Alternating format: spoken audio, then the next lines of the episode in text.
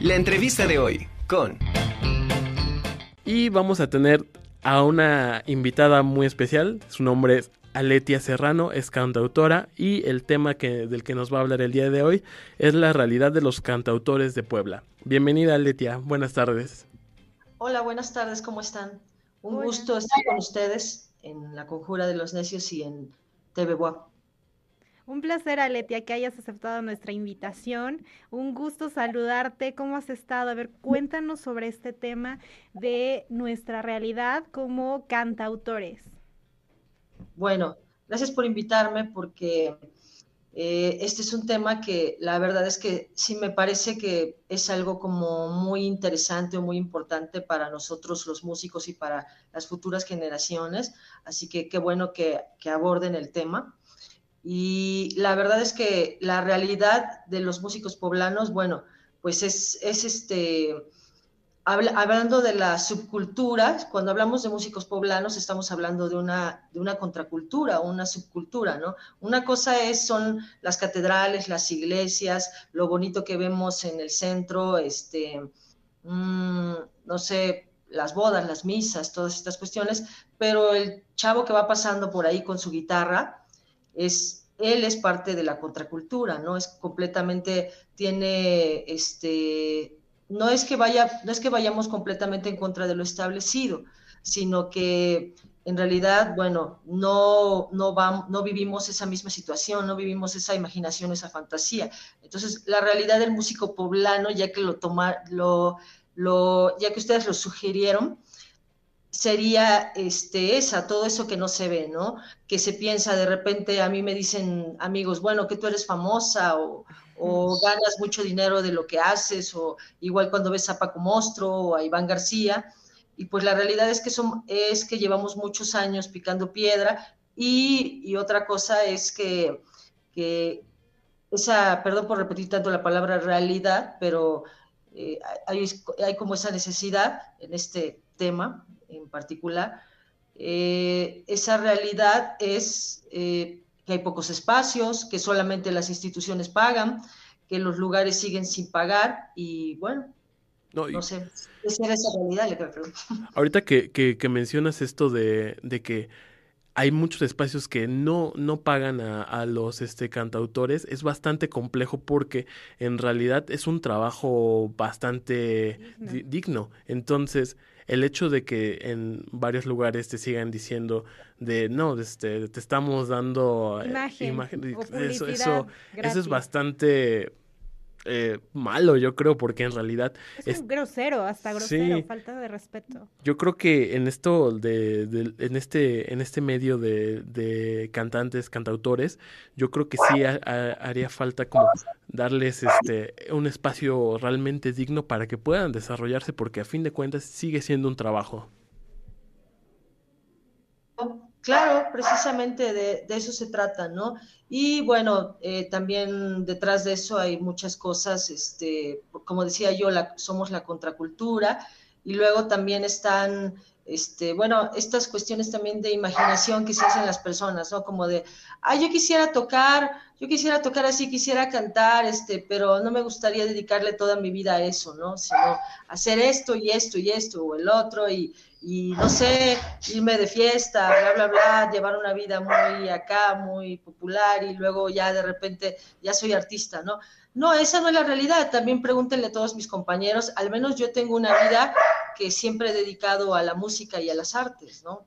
Entonces, este, también eso es imaginación, eso es fantasía, ¿no? Parte de la, de la realidad también del músico poblano es esa dedicación, es esas horas nalga, ¿no? Esa constancia que debe existir.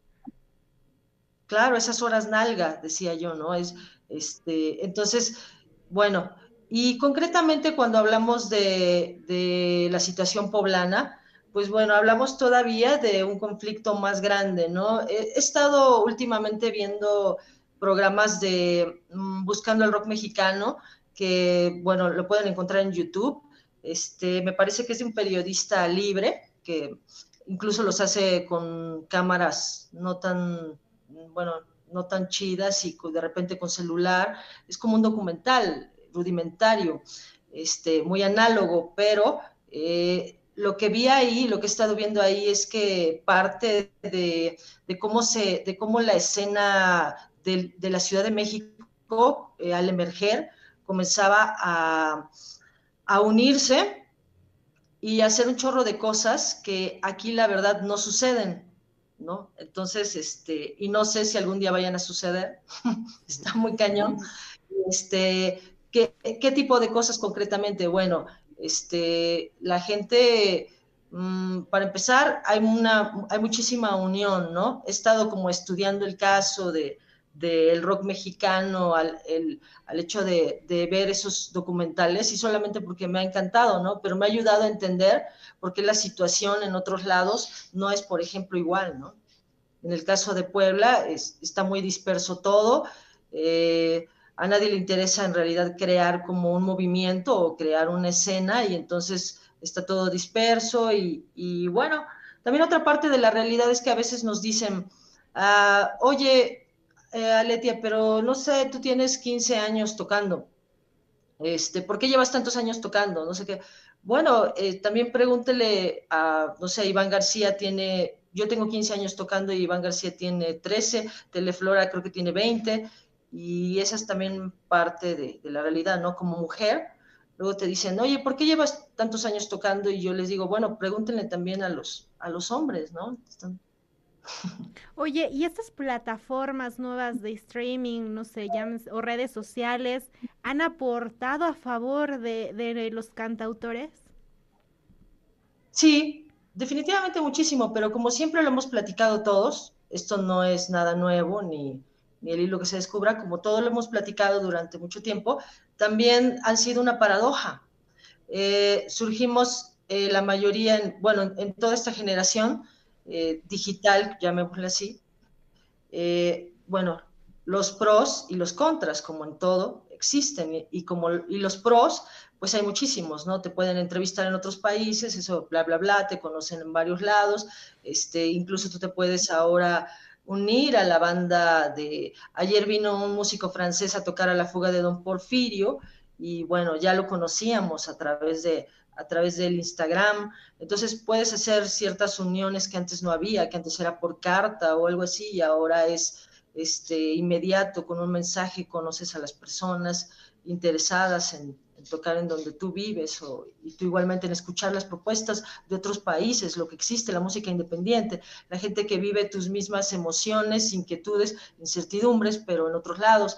Ahora todo eso se puede compartir a través de las redes te pueden escuchar, puedes generar un público en otros lugares, como bien lo, lo, dice el Explotify, ¿no? Que no es Spotify como tal, sino explotador, ¿no? Explotify el Explotify, este, como bien lo dice cada año con su resumen, de, eh, este, bueno, te escucharon en tales países, eh, te escucharon en Arabia Saudita, tienes, eh, no sé, 50 escuchas en Holanda, y este, como bien lo dice Explotify, sí, bueno, ahora puedes tener un, monitor, monitorear absolutamente todo lo, lo que la gente que te escucha, pero la gran paradoja y el gran contra, pues es que inclusive los grupos grandes, yo, me, yo recuerdo que Portishead se quejaba hace algunos años, ¿no? De que gana milésimas de centavo cada vez que alguien le da play a su música. Pues imagínate, hablando de músicos poblanos, este,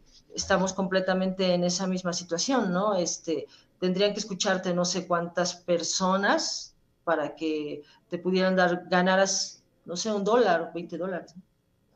Bastante complejo. Muy complejo. Realmente. quería preguntarte algo también. En este, en este ámbito de los cantautores en general.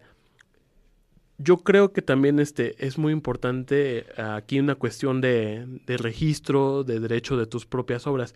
¿Eso es algo que también fuiste aprendiendo dentro de la escuela o también este, o tú lo tuviste que meter de, de lo tuviste que aprender por ti sola?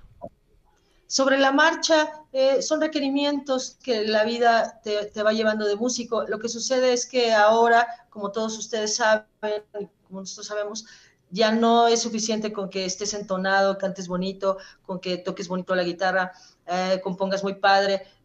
Eso es la esencia y debería ser lo más importante, pero ahora lo más importante es que te muevas tú, que puedas hacer muchas cosas, que aprendas cómo subir tu música a internet, bueno, primero que aprendas a grabarla, a, producirla, este, y posteriormente, bueno, eh, respondiendo a tu pregunta, que aprendas a subir en, Internet, que también eso cuesta un huevo, ¿no? Está muy difícil para la gente que luego no está ni siquiera eh, cerca del Internet. A mí me dice, pero ¿cómo le hago para poder subir mi música a Internet?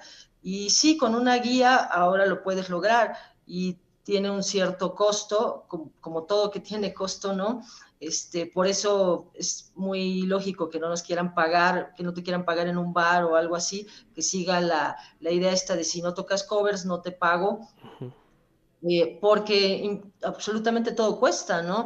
Cuesta este, subir tu música, cuesta dólares subir tu música. De ahí el registro, que es tu pregunta, en, en Indautor, que es donde tenemos que ir todos a registrar nuestra música, y también tiene un costo, y me acuerdo que sí, en un principio, pues, empiezas a, como empiezas, no registras nada. Eh, así, así comienzas, ¿no?